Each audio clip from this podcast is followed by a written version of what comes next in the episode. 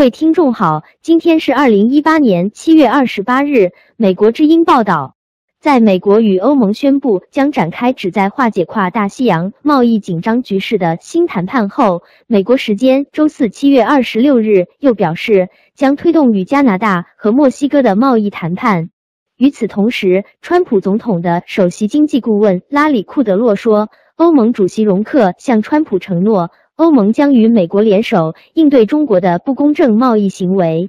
在此之前，中国曾努力拉拢欧盟，试图在贸易问题上联欧制美。库德洛周四在福克斯财经频道上说，美国和欧盟将联合起来对付中国。中国事实上整垮了世界贸易体系。他还说，容克主席昨天明确表示，他打算在中国问题上帮我们帮川普总统。川普与容克本周三会晤后宣布，美欧同意共同努力消除非汽车工业品的所有关税、补贴和贸易壁垒，实现零关税、零补贴，而且还在谈判期间暂停实施任何新的关税措施。在此之前，川普一直威胁要对各国的汽车整车和零部件征收百分之二十五的关税，而欧盟是主要目标之一。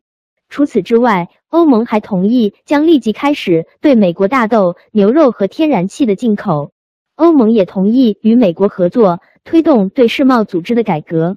在贸易问题上，中国一直努力试图拉拢欧盟，共同应对川普政府的关税措施。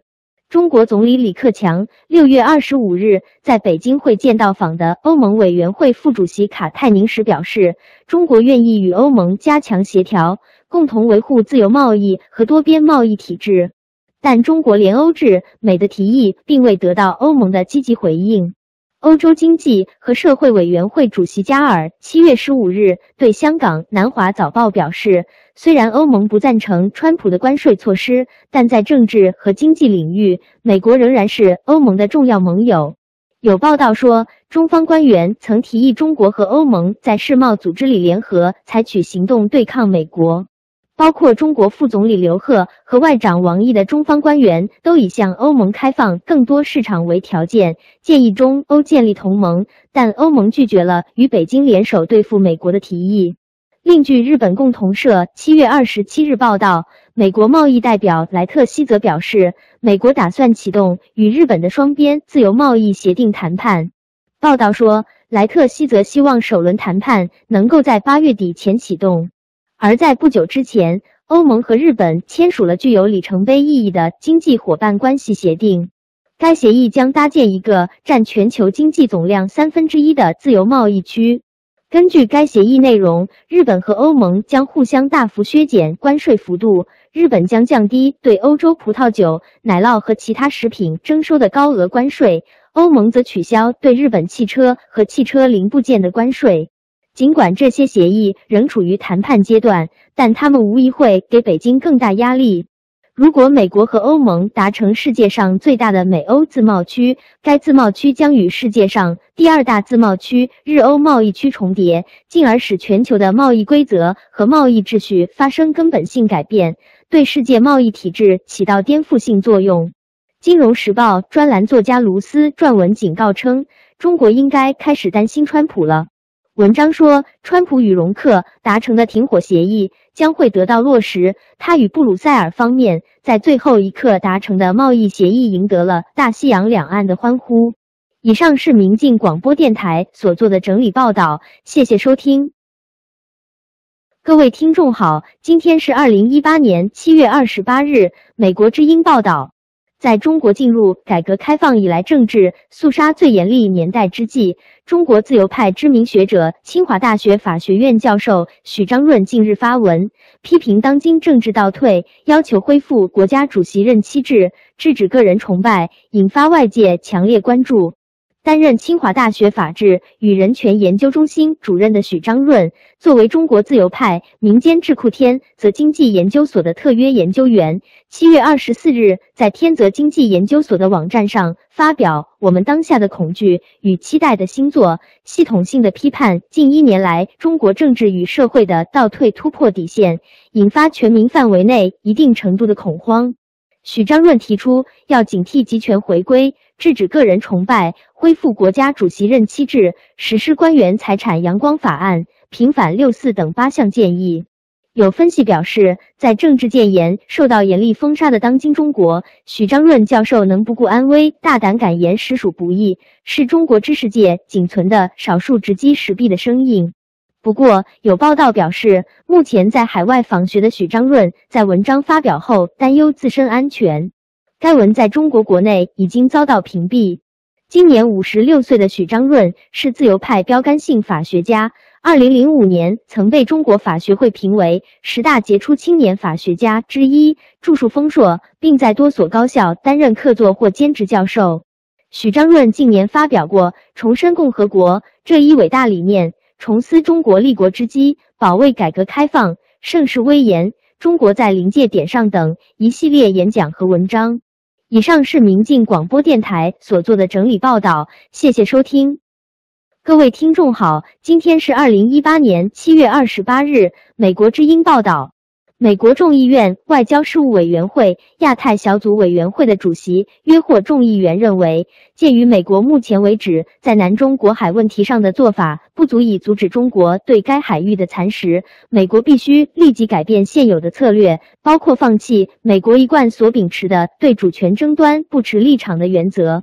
不过，美国前政府官员和学者认为，这种做法行不通，而且可能会带来比较严重的后果。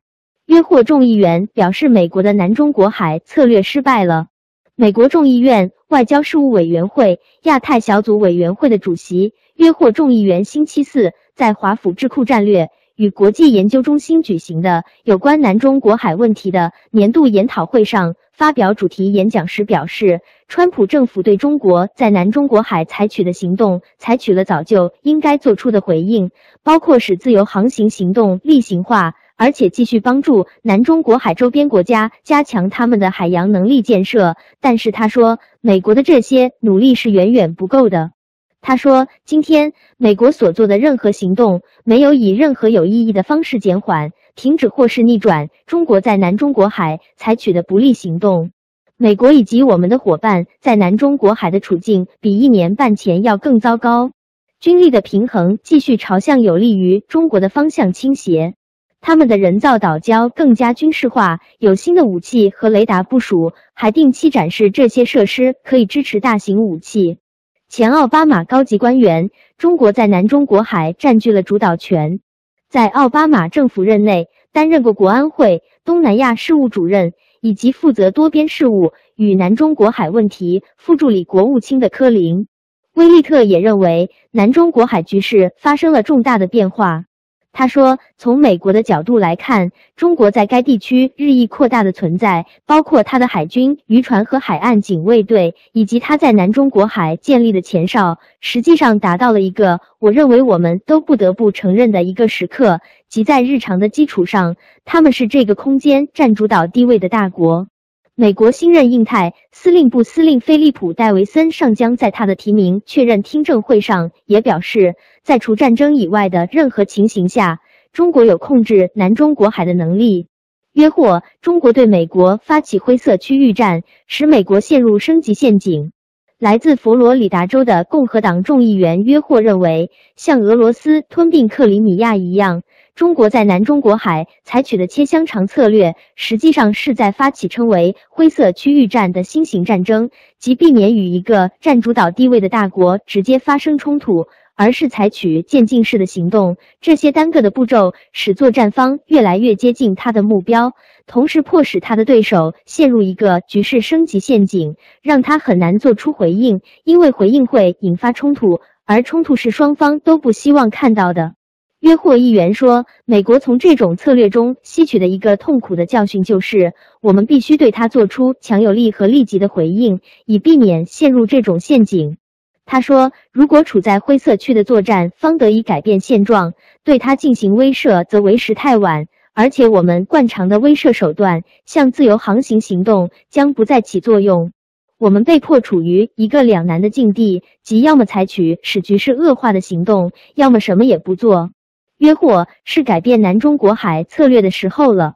在川普总统上台后出任亚太小组委员会主席的约霍认为，现在是美国改变他的南中国海策略的时候了。他建议说，川普政府应当正式的反对中国在南中国海过度主权声索的正当性，并考虑有什么选项来挑战非法的主权声索，而不只是挑战对航行自由的限制。在他看来，自由航行行动并不能对一个虚假的主权声索进行直接的挑战，因此这种行动不能有意义的推动美国及其伙伴在南中国海的利益，除非美国对中国的主权声索直接提出挑战，而不是像以前那样在主权争端问题上不设立场。这位议员明确表示，美国不会介入南中国海其他争端方之间的主权争端，而只针对中国的主权声索。约霍说：“美国必须把南中国海问题整对了，因为它不是一个一次性的挑战。”他说：“他们企图损害自由与民主，他们要降低美国的影响力，而且他们希望打破国际秩序，把这个世界变成一个弱肉强食的地方。”威利特行不通。前奥巴马政府的高级官员威利特也认为，美国以往政府在南中国海问题上所采取的措施是不够的，但他不同意约霍议员的看法，即中国意在打破现有国际秩序。他也不认为约霍议员提出的改变美国对主权争端上所持中立立场的建议有利于问题的解决。他说：“我很难理解这会是一个什么情形。”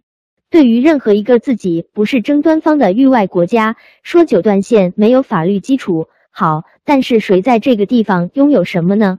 你这样解决不了什么问题。澳大利亚的中国学者，中美在南中国海的对抗性会升高。应邀在这个研讨会上发言的澳大利亚国立大学亚太学院高级讲师张峰在接受美国之音采访时表示，约霍的建议反映了美国的一种焦虑，认为他在南中国海问题上的政策失败了。他认为，如果美国真的放弃这个立场，这会引发比较严重的后果。他说，如果美国人做到不管是在实际上和形式上都放弃中立性，那么中国就会认为。你就是跟中国作对，到时候中方的政策也会不一样。张峰博士认为，到时中国在南中国海与美国进行对抗的强度会更高。在他看来，美中两国目前在南中国海是处于一个战略僵持的状态，而且这种僵持会持续比较长的时间。以上是明镜广播电台所做的整理报道，谢谢收听。各位听众好，今天是二零一八年七月二十八日。BBC 报道，七月，越来越多的中国女性站出来自述自己被性侵的经历。这一次，加害者的面孔不止于高校老师和教授，一些公益机构的慈善名人、资深记者，乃至名噪一时的公共知识分子被钉上了加害者的名单。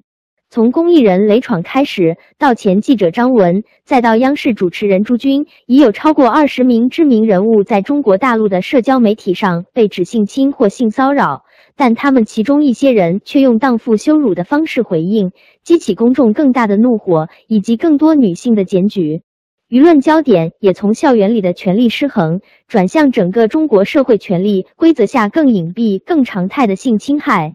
直到七月初，中文网络上浮现出的性侵案件还主要在高校范围内。七月八日，五名女性发文举报中山大学教授张鹏多年来持续性骚扰多名女学生及女教师。其后，知名法学家、北师大刑法学院院长赵秉志被举报性侵和强奸。七月二十二日，第一个校园外并引起广泛关注的案件爆发。一名匿名受害者发文称，自己在二零一五年参与益友公益徒步时被雷闯性侵。雷闯是以干公益组织益友公益创始人。文中称，雷闯以做公益的人都很穷的，大家都是这样混着开房一起睡为理由，在女生不知情的情况下订了一间大床房，并在未经同意的情况下强行与她发生关系，而且被他性侵过的还有其他志愿者或实习生。雷闯被揭发的第二天，江苏南通的环保行动者刘斌在朋友圈发文，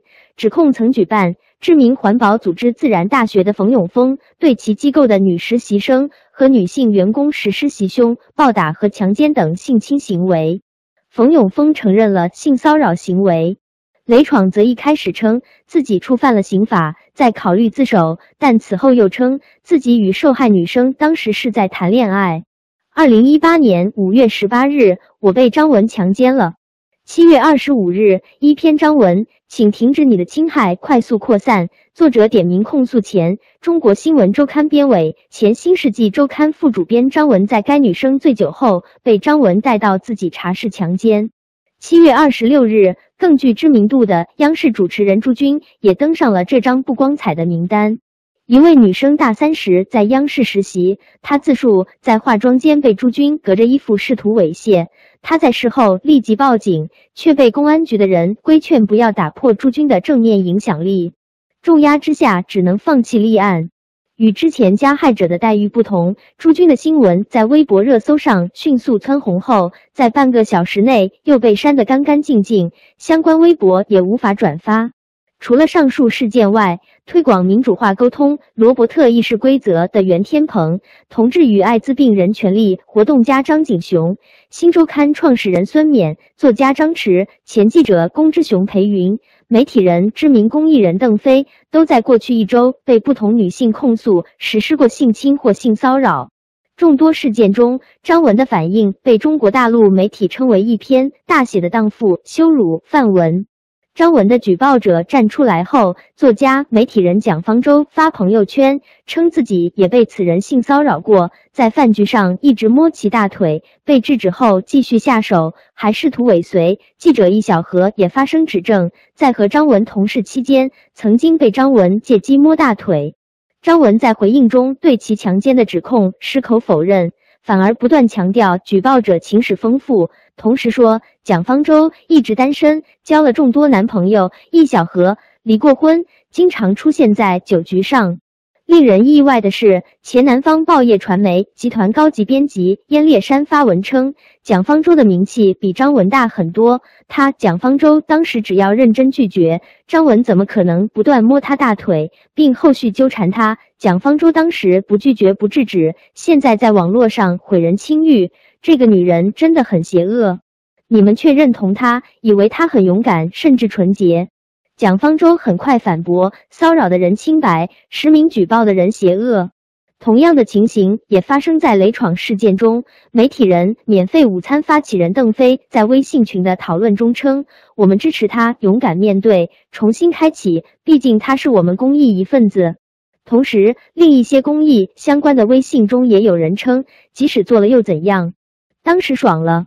现在又想敲诈。”这个仙人跳有些大。既然是强奸，为啥几年之后才提出来？我相信他们当时是你情我愿。中国女权学者李思盘也观察到这一点，他撰文指出，一些公益从业者对雷闯门受害者进行了无底线的荡妇羞辱和无情的攻击，与他们反歧视社群、儿童反性侵项目负责人的身份反差强烈。微博网友在相关截图下评论：这些平时自诩道德高洁的公益人，尚且 slut shaming 受害女生，可见更多人面对性侵采取的态度。这是性侵害必不可少的土壤，施暴者猖狂的通行证，受害者沉默的压力源。不少实名举报性侵的案例印证了这一点。今年五月，杭州一位女生在被强奸未遂后报警。但他同时承受来自施暴者嘲弄：“这女的想钱想疯了吧？”来自大众的奚落：“苍蝇不叮无缝的蛋，找你也是有原因的。”甚至来自母亲的反对：“为什么要把事情搞那么大？对你有什么好处？你到底想干嘛？”这些荡妇羞辱式的攻击，以及男友分手，使她一度产生轻生的念头。也正是这些阻力，使更多有同一加害者的女生们保持沉默。对于这些荡妇羞辱和兄弟间的维护行为，中国独立学者吴强认为，其兄弟习气其实在 NGO 公益和媒体界自由派群体中蔚为普遍，着实造成性别歧视的酒桌文化和圈子文化，相互以性剥削和性占有为战利品之荣耀。如果 Me Too 不以此为超越个人的文化反思，则难以深入。多位学者认为，双方的权力差是需要研究和反省的。清华大学社会学系教授郭玉华在《金融时报》撰文分析称，要搞清楚权力与权力的关系。权力通常指公权力，是向外实施的；权力通常指个人权利，是抵御外部力量的。而权力的合法性在于为合法的权利提供保障和保护。但在现实世界中，权力时常非但不能保护权利，反而是侵犯和剥夺权利的霸主。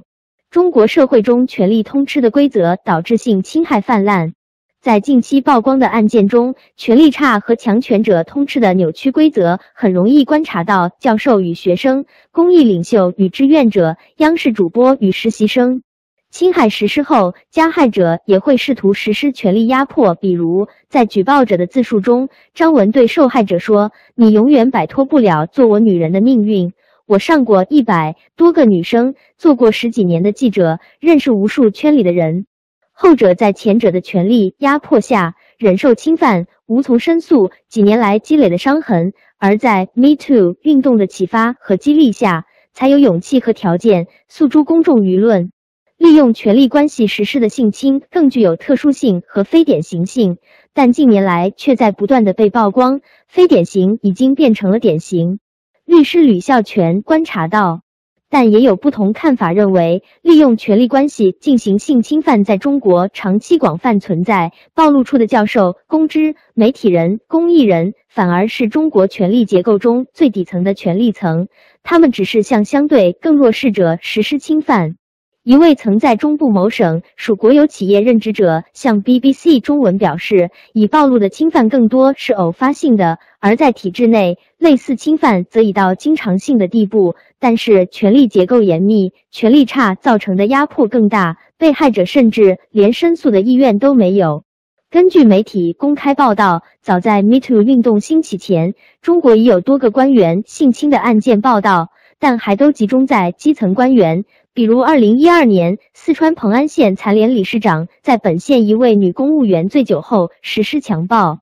而习近平上台后的反腐风暴中，相当一部分落马官员的通报中都涉及性侵。一位保持匿名的媒体人撰文称，朱军被举报的消息被删，正是因为其体制内的身份；而性剥削和性丑闻最严重也隐藏最深的，恰恰是在体制内。文中称，这些性侵更隐蔽、更绝望，因为受伤的女性根本发不出声音，她们是困于栅栏之中的羔羊。性侵绝不仅仅是男女问题，它事关权力，而权力的野蛮远超你我的想象。这把 Me Too 的大火烧过了高校圈、公益圈、媒体圈、文化圈，如今烧到了这堵墙的面前，墙后有无数个灭火器在严阵以待。以上是明镜广播电台所做的整理报道，谢谢收听。中国与世界每时每刻的变化，